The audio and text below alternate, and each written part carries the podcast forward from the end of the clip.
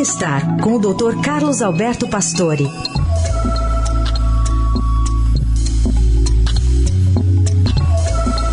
Bom, a gente continua falando de saúde. Agora o doutor Pastore fala das man manifestações das nossas emoções na pele. Bom dia, doutor Pastore.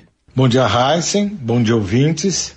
Vamos falar da pele expressando as alterações emocionais. Os especialistas em psicossomática já diziam há décadas que a pele é a expressão dos nossos processos orgânicos e mentais.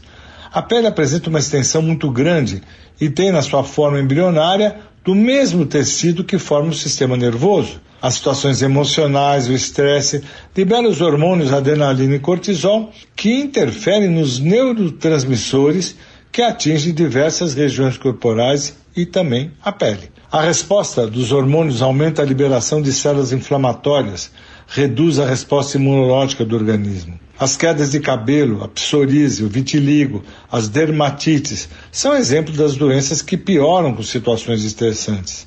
Da mesma forma, o contrário é verdadeiro. Uma boa pele pode ser a indicação do nosso equilíbrio orgânico e também do nosso estado emocional. Tá aí, dica de hoje do Dr. Pastore, que volta na quarta ao Jornal Eldorado.